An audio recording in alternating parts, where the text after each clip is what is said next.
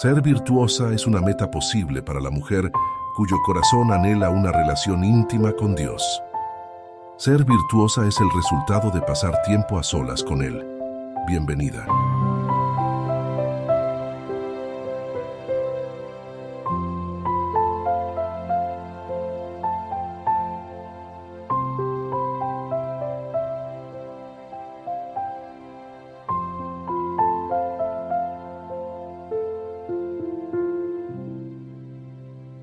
Solo eres libre cuando te das cuenta de que no perteneces a ningún lugar, de que perteneces a todos los lugares, que es lo mismo que no pertenecer a ninguno.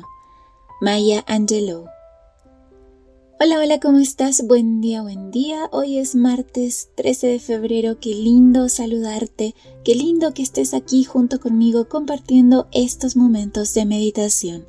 Encajar o pertenecer es el título para hoy y nuestro texto bíblico se encuentra en Isaías capítulo 44, versículo 5. Uno dirá, Yo soy del Señor. Otro se llamará descendiente de Jacob, y otro se grabará en la mano propiedad del Señor, y añadirá el nombre de Israel al suyo propio. Necesitamos pertenecer a algo más allá de nosotras mismas.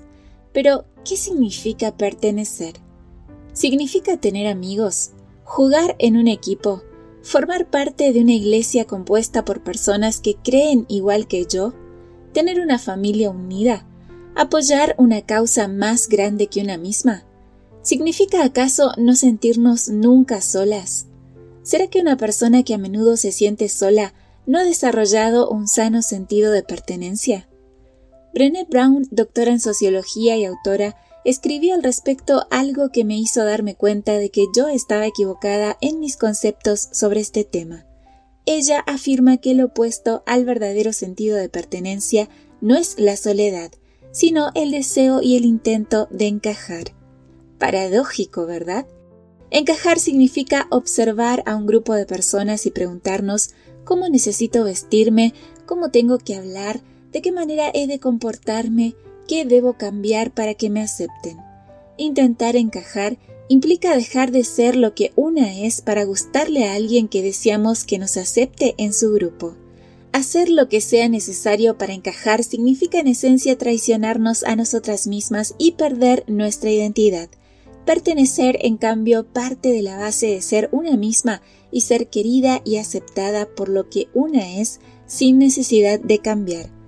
Donde quiera que estemos, solo podremos desarrollar un verdadero sentido de pertenencia en la medida en que no traicionemos lo que somos en Cristo para ser aceptadas por otros. Es de ahí, de ese amor propio derivado del amor de Dios, que parte un sentido equilibrado de nuestra identidad personal, de nuestras relaciones con los demás y del saber estar en el mundo. En el momento en que renuncio a lo que soy para ser aceptada, dejo de pertenecer a ningún sitio.